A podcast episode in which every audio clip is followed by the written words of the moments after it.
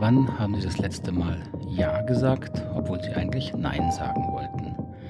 Ganz herzlich willkommen hier beim Podcast für gewaltfreie Kommunikation und Persönlichkeitsentwicklung. Ich bin Markus Fischer und ich möchte Ihnen hier mit dem Podcast die gewaltfreie Kommunikation als ein Modell der Persönlichkeitsentwicklung vorstellen und möglichst lebensnah und praktisch rüberbringen. An der Stelle wieder, wie so häufig, ein ganz herzlicher Dank an meine Unterstützungsgemeinschaft des Podcasts und hier an eine neue Unterstützerin, an Janine. Hallo Janine, ich grüße dich, freue mich sehr, dass du dabei bist und ganz, ganz herzlichen Dank für deinen Beitrag. Wenn Ihnen der Podcast hilfreich ist und Sie auch Lust haben, ihn eine Weile zu unterstützen, schauen Sie gerne auf die Homepage www.knotenlösen.de. Knotenlösen mit OE ein Wort.de. Dort finden Sie einen Bereich Mitgliedsbereich und da finden Sie alle Informationen, würde mich sehr freuen. Vielen, vielen Dank. Heute äh, zwei Anregungen, also wie Sie die gewaltfreie Kommunikation ähm, praktizieren können, üben können. Anregungen zur Selbstreflexion, wie gesagt, denn es ist keine Methode der Sprachgestaltung, äh, Sprachübung, auch wenn gewaltfreie Kommunikation das leider im Titel hat. Das wissen Sie, wenn Sie hier den Podcast schon gehört haben. Sondern es ist ein Ansatz der Selbstreflexion, um sich klar zu werden, warum man tickt, wie man tickt, warum man sich verhält und manchmal auch so verhält, wie man vielleicht gar nicht möchte, eben bei so Themen wie wenn man Ja gesagt hat, obwohl man Nein meinte. Und wenn Sie da mal mit der Methodik der gewaltfreien Kommunikation hinschauen wollen, dann nehmen Sie sich doch ein Beispiel. Haben Sie vielleicht ein Beispiel? Vielleicht haben Sie irgendwie in letzten Zeit mal wieder jemandem zu lange zugehört, obwohl Sie schon gemerkt haben, Sie haben gar keine Zeit, keine Lust mehr. Vielleicht haben Sie einen Kollegen, der Sie um einen Gefallen gebeten hat ja gesagt, obwohl sie gemerkt haben, völlig überfordert, schaffen sie gar nicht. Oder sie dachten, das könnt ihr doch selber machen. Aber sie haben sich nicht getraut, Nein zu sagen. Vielleicht haben sie einen Besuch zugesagt, obwohl sie dann, bitte, ich hätte da lieber ein freies Wochenende. Oder was mir eingefallen ist, ich weiß nicht, ob es das heute noch gibt. Früher konnte man, früher kamen hin und wieder mal Personen an die Haustür und haben einem ähm, Sachen versucht zu verkaufen. Und ich habe auch, da, da fiel es mir teilweise wirklich schwer, zu sagen, nein, ich möchte das jetzt nicht. Vor allem, wenn es dann noch so um Geschichten ging wie soziale Projekte. Ähm, so, also kenne ich also auch das Thema. Also wo haben Sie Ja gesagt, obwohl Sie Nein meinten? Und wenn Sie so eine Situation haben, dann schnappen Sie sich vielleicht ein Blatt Papier und dann versuche ich Ihnen so ein Stück weit hier eine Übungsanleitung zu geben. Und zwar die Idee ist immer, dass Sie nicht jetzt sich vornehmen, ja, am nächsten Mal sage ich also garantiert nein. Das klappt ganz, ganz selten, denn der Teil in ihnen, die Emotionen, die sie da gesteuert hat, die eben Ja gesagt hat, die müssen sie erstmal verstehen, was dahinter steht, welche Bedürfnisse in, im Sinne der gewaltfreien Kommunikation sich da gemeldet haben, die sie eben dann innerlich gesteuert haben und sie dazu gebracht haben, etwas zu sagen, was sie eigentlich gar nicht sagen wollte. Also stellen Sie sich die Situation, die Sie da jetzt im Sinn haben, nochmal genau vor. Wo haben Sie Ja gesagt, obwohl Sie Nein meinten? Machen Sie sich das so bildlich wie möglich innerlich. Und dann stellen Sie sich mal vor, dass Sie jetzt wirklich Nein sagen würden. Das kann man ja innerlich, ja, ist ja jetzt nicht die Realität.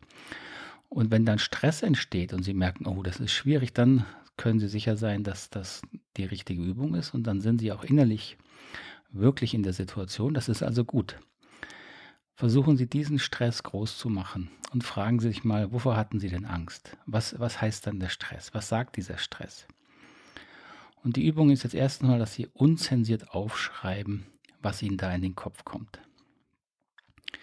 Was drückt die Angst aus? Vor was haben Sie Angst? Was ist denn das Schlimmste, was passieren könnte, wenn Sie jetzt tatsächlich Nein gesagt hätten? Und versuchen Sie so unzensiert wie möglich ihre Gedanken, ihre Sorgen, ihre Ängste, ihre Glaubenssätze aufzuschreiben. Vielleicht kommen Ihnen auch Erinnerungen, Erfahrungen an ähnliche Situationen, die früher passiert sind, wo Sie auch eigentlich Nein sagen wollten, aber Ja gesagt haben. Das wäre nicht ungewöhnlich. Das heißt eben, dass Sie so Situationen kennen. Wichtig ist, dass Sie versuchen, so nah wie möglich bei den Emotionen zu bleiben. Also versuchen Sie auch zu spüren, wie diese Angst sich körperlich anspürt, was da eng wird. Vielleicht wird es im Brustraum eng, vielleicht wird der vielleicht ziehen sich die Schultern zusammen. Das ist ja individuell sehr unterschiedlich, aber versuchen Sie innerlich diese Gefühle möglichst bewusst wahrzunehmen. Und dann fragen Sie sich, wenn Sie da schreiben, welche Bedürfnisse sind denn in Gefahr oder welche Bedürfnisse scheinen bedroht, wenn Sie Nein gesagt hätten. Und geben Sie sich dabei nicht gleich mit den ersten Antworten zufrieden, denn ähm, das ist normal, dass wir dann erstmal so Sachen denken, ja, das, das macht man halt nicht, ja, sowas abzulehnen, das ist unhöflich. Und dann müssen Sie sich weiter fragen, ja, was heißt denn unhöflich? Was ist schlimm daran, unhöflich zu sein? Warum haben Sie denn Angst davor, mal unhöflich zu sein? Also bleiben Sie dabei, sich innerlich wirklich zu fragen, was steht an tiefster Motivation dahinter, was es schwer gemacht hat, Nein zu sagen. Denn diese tiefe Motivation, das ist das, was wir Bedürfnisse nennen. Und diese Bedürfnisse hängen sehr eng mit ihren Gefühlen zusammen. Deswegen ist es gut, wenn Sie die körperliche Ebene gut wahrnehmen und mit sich sprechen und Ihr Körper sagt Ihnen, wenn Sie auf der richtigen Spur sind, das werden Sie merken, es entspannt sich leicht, wenn Sie innerlich dann die Erklärung finden, wo Sie innerlich sagen, ah ja, deswegen habe ich also Ja gesagt. Weil ich vielleicht schon in der Kindheit ganz oft Stress bekommen habe, wenn ich eben nicht das gemacht habe, was die Eltern wollten. Wenn ich, weil ich äh, beschämt wurde in der Schule, als ich äh, mich nicht getraut habe zu sagen, was mir nicht gut tat oder nicht gefallen hat, wenn der Lehrer mich bloßgestellt hat und, und, und. Das sind die üblichen Erfahrungen, die uns eben prägen. Und das Blöde ist halt, dass diese Erfahrungen natürlich innerlich gespeichert bleiben und dann in ähnlichen Situationen wieder hochkommen. Selbst wenn es objektiv vielleicht natürlich überhaupt nicht mehr mit der alten Erfahrung oder den alten Überzeugungen zu tun hat. Diese Bedürfnisse bleiben eben wachsam, die bleiben empfindlich. Und es bringt jetzt wenig, wenn Sie dann sich dann so Vorsätze machen oder tausend Zettel schreiben, wie Sie sich anders verhalten. Was erfahrungsgemäß sehr viel effektiver ist, wenn Sie die Emotionen verarbeiten und damit meine ich, dass Sie wirklich spüren, emotional dem Raum geben, wie viel Angst da drin war, als Sie eben früher auch Ja gesagt haben, obwohl Sie Nein meinten. Und diese Erfahrung nochmal emotional zu durchführ, durchfühlen, durchspüren, durcherleben. Das ist im Grunde ein Trauerprozess. Ein Trauerprozess eben über die Bedürfnisse, die damals auch dann schon unerfüllt blieben. Und diese Bedürfnisse haben natürlich häufig mit ihrem Selbstausdruck zu tun, mit ihrem inneren Gespür, was gut und richtig für sie ist, also mit Autonomie, natürlich auch mit einer gewissen Zugehörigkeit, mit dem Vertrauen, mit der Sicherheit, angenommen zu sein. Und diese Bedürfnisse waren bedroht und deswegen haben sie sich anders verhalten, als sie sich eigentlich verhalten wollten.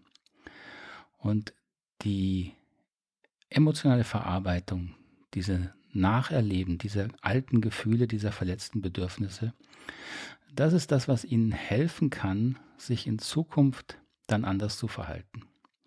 Denn was dabei passiert, dass Ihr Organismus lernt, dass diese Ängste, die Sie da innerlich haben, die waren natürlich mal real und die sind auch heute noch innerlich real und Sie haben sie nicht mehr bewusst. Und dieses sich bewusst machen, was wirklich in Ihnen passiert, wenn Sie eben Ja sagen und Nein meinen, das ist immer der Prozess, der Ihnen hilft, dann in Zukunft auch Ihr Verhalten zu verändern. Also das mal als kleine Übung, Erste Übung, wenn es darum geht, wo haben Sie Ja gesagt, obwohl Sie Nein meinten und dann mal wirklich versuchen, die bedrohten Bedürfnisse bewusst nochmal zu erleben und sich bewusst zu machen, dass das wirklich emotional schwierig war. Und dann können Sie gucken, ähm, ob sich dadurch auch die Erfahrung verändert. Sie können zum Beispiel dann mal schauen, ähm, wenn Sie diese Übung gemacht haben, ein Stück weit diese Ängste gespürt haben, wenn Sie sich nochmal die Situation vorstellen und dann schauen, ob sich die Gefühle verändert haben. Das passiert sehr häufig. Die sind jetzt kein, das muss nicht immer gleich passieren. Die sind ja keine Maschine. Ja, das ist jetzt so eine Übung, funktioniert auch bei jedem unterschiedlich und man braucht auch unterschiedlich Zeit dafür. Aber meine Erfahrung zeigt, dass diese Empathieübungen häufig dann schon die innere Erfahrung verändern können, selbst wenn ich es mir nur vorstelle. Also das wäre eine Möglichkeit, das mal auszuprobieren. Das war Übung oder Anregung Nummer eins. Und bevor wir zu Anregung Nummer zwei kommen, möchte ich kurz kleine Ankündigung hier, äh, kleine Werbung sozusagen für ein neues ähm, Lernformat was ich jetzt online gestellt habe. Wenn Sie die gewaltfreie Kommunikation live mit mir lernen wollen, wissen Sie, gibt es ja schon den Online-Kurs Gewaltfreie Kommunikation. Da sind zum einen natürlich die Theorien drin, das kennen Sie vielleicht schon.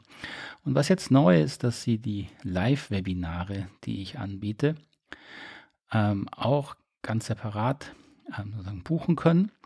Und so können Sie an zwei Tagen jeweils zwei Live-Webinare, eins Vormittag, eins Abend, besuchen, mit mir äh, lernen, Fragen stellen, auch mal empathische Unterstützung bekommen. An den Webinaren werden entweder an Theorie vorgestellt, dann mache ich einen kurzen Vortrag, so 20, 30 Minuten und danach gibt es natürlich Zeit für Fragen und Austausch. Und dann gibt es noch die sogenannte GFK-Sprechstunde, da haben Sie wirklich allen Raum und Zeit, ähm, an konkreten Fragestellungen zu arbeiten. Sie werden natürlich auch die Themen der anderen Teilnehmer mitbekommen und so haben wir da immer sehr, sehr spannende ähm, Fragen wirklich zur Praxis der gewaltfreien Kommunikation. Und die Erfahrung zeigt, dass das immer noch mit die effektivste Form ist, wirklich gewaltfreie Kommunikation zu lernen. Denn es braucht eben den Austausch, den Erfahrungsaustausch und häufig auch die Anregung, die ich da natürlich gerne gebe. So, diese Live-Webinare können Sie also jetzt online buchen, monatlich oder auch jährlich. Also wenig Risiko dabei beginnt ab 30 Euro im Monat. Würde mich freuen, wenn Sie das mal anschauen. Schauen Sie gerne auf der Homepage www.knotenlösen.com. Dort finden Sie das unter dem Bereich Online lernen. So, erstmal vielen Dank dafür. Die zweite Anregung, die ich heute Ihnen mitgeben möchte, ist auch wieder eine Frage, natürlich zu Ihren Bedürfnissen. Es geht in der gewaltfreien Kommunikation immer um Bedürfnisse, aber mit ein bisschen anderen Fokus. Die Frage klingt schlicht, aber sie hat häufig eine sehr nachhaltige Wirkung. Für diese Übung, für diese Frage wäre es gut, wenn Sie sich wirklich mal 10, 15 Minuten bewusst Zeit nehmen, sich nur damit zu beschäftigen. Und dann stellen Sie sich die Frage, Achtung, jetzt kommt's, wie geht es mir wirklich, wirklich? Klingt das vielleicht komisch, ja? Aber es zeigt sich, dass dieses Wiederholen von wie geht es mir wirklich, wirklich dass das in ihnen etwas bewegen und berühren kann, was sie eben im Alltag nicht wirklich wahrnehmen und spüren können, weil wir eben natürlich im Alltag auch funktionieren müssen. Ja, wir haben so unseren normalen Menschen, Normalzustand, Alltagsmenschen, der muss äh, Aufgaben erfüllen, der muss funktionieren. Da kann man sich auch nicht immer fragen, wie geht es mir denn? Ja, und wir müssen auch viele Pflichten erfüllen, wo es auch nicht immer wichtig ist, ob es mir jetzt gut oder schlecht geht. Die Kinder müssen versorgt werden, wir haben wichtige Aufgaben, Verantwortungen und, und, und. Das ist alles wichtig und richtig. Was dabei aber nicht eben verloren gehen darf, ist die, dass sie auch mal Zeit brauchen und Raum brauchen, um zu schauen, wie geht es ihnen denn wirklich, wirklich. Das heißt, diese Frage wirklich, wirklich ist eine Möglichkeit, dass sie mal langsam die innerliche Maske des Funktionierens fallen lassen können und sich selbst mal eingestehen, wie geht es ihnen denn wirklich, wirklich. Und dabei kann ja sein, dass sie merken, oh, ihnen geht es wirklich gut. Dann fragen sich, warum geht es ihnen gut? Gut ist kein Gefühl eigentlich im Sinne der gewaltfreien Kommunikation, sondern das ist ein Bewertungszustand. So, dann fragen sie sich mal, wie fühlen sie sich denn wirklich, wenn es ihnen gut geht? Und dann können Sie sich fragen, warum eigentlich? Also welche Bedürfnisse sind denn erfüllt? So, das wäre natürlich wunderbar. Würde ich Ihnen wünschen und freue mich mit Ihnen, wenn es Ihnen gut geht. Und es kann sein, dass wenn Sie sich fragen, wie geht es Ihnen wirklich, wirklich, dass sich eine Stimme meldet, die sich nicht so gut anfühlt und die Sie aber im Alltag ganz schnell wegschieben, weil Sie eben natürlich nicht die Zeit dafür haben, nicht die Aufmerksamkeit dafür haben. Und auch die braucht Raum und auch die braucht vor allen Dingen Empathie. Dieser Teil in ihnen, der merkt, ihnen geht es nicht so gut oder vielleicht auch gar nicht gut. So dann bleiben sie auch mal dabei und fragen sich, warum geht es ihnen denn nicht gut? was tut ihnen nicht gut, was fehlt ihnen. Und dann werden ihnen erstmal natürlich Strategien einfallen, also Dinge im Außen, was ihnen fehlt. Vielleicht ist der Arbeitsplatz unzufrieden, vielleicht haben sie Stress in der Beziehung, vielleicht haben sie mit Krankheit zu tun, im Umfeld bei ihnen, äh, mit Sorgen um Geld, ist ja gerade auch jetzt mit Corona-Krise für viele wirklich schwierig. Und wenn Bedürfnisse bedroht sind und unerfüllt sind, dann entsteht Stress. Und dieser Stress ist nicht per se nicht schlimm. Dieser Stress ist nur ein Zeichen eigentlich, dass sie sich um diese Bedürfnisse kümmern müssen. Nur wenn sie keine Zeit sich nehmen, diesen Stress wirklich zu spüren, dann sammelt dieser Stress sich quasi an im Körper. Ähm, er wird mehr werden, vor allen Dingen auch, weil sie dem keine Aufmerksamkeit geben. Und irgendwann sorgt dann ihr Organismus, ihr Körper dafür, dass er sagt, jetzt ist Schluss, jetzt will ich mal, dass du wirklich spürst, wie es dir geht. Und das nennen wir dann manchmal Burnout oder Depression oder wie man immer das nennen möchte. Ähm, will jetzt nicht sagen, dass jede Depression diese Ebene nur hat und es gibt wirklich schwere Depressionen, da sage ich dann noch was zu. Dann bitte auf jeden Fall zum Arzt gehen. Aber weit vorher könnten Sie schon wirklich besser für sich prüfen, wie geht es Ihnen wirklich, um die Aufmerksamkeit darauf zu legen, dass das auch mal Raum braucht, sich selber wahrzunehmen. Denn wenn sie sich nicht wahrnehmen, wie es ihnen geht und irgendwie mal einen Raum kriegen und vielleicht auch dann etwas verändern können, wie sollen dann andere wahrnehmen, wie es ihnen geht? Das heißt, sie müssen auch vor allem sich erstmal ernst nehmen, bevor sie darauf setzen können, dass andere das tun. Und diese Übung, sich zu fragen, wie geht es mir wirklich, wirklich und dann mal zehn Minuten den Geist frei fließen lassen und mal in den Körper spüren, was da wirklich hochkommt, hat sich wirklich bewährt, um wieder so ein inneres, äh, so ein bisschen klar Schiff zu machen, ein bisschen auf, aufzuräumen, ein bisschen hinzuschauen und hinzuspüren, was braucht es denn, was muss sich vielleicht ändern in ihrem Leben. Was ich sagen möchte, noch natürlich, was wichtig ist, wenn Sie dann feststellen, oh, Ihnen geht es wirklich schlecht, ähm, sie merken dabei, dass eine große Erschöpfung hochkommt, eine tiefe Traurigkeit. Dann kann das gut sein, dass sie ihr, ihr Körper vielleicht noch funktioniert, aber sie eigentlich schon lange Unterstützung bräuchten, weil vielleicht eine Depression schon eigentlich da ist, aber sie noch weiter funktionieren oder sich andere emotionale Themen melden, dann gehen Sie bitte zum Arzt, gehen Sie zu einem äh, Psychologen, ähm, holen Sie sich Unterstützung, sprechen Sie mit jemandem, denn dann ist es vielleicht wirklich dringend Zeit, dass Sie sich professionelle Unterstützung holen.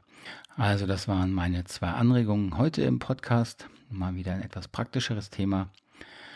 Ich hoffe, Sie können etwas damit anfangen. Sie wissen, ich freue mich immer über Rückmeldungen und Fragen. Sie finden alle Kontaktdaten hier unten Podcast in den Show Notes. Schreiben Sie mir gerne E-Mail oder WhatsApp. Und sonst wünsche ich Ihnen einen ganz schönen Tag oder eine geruhsame Nacht, je nachdem, wo Sie mich gerade im Ohr haben. Bis zum nächsten Mal. Alles Gute. Tschüss. Ade.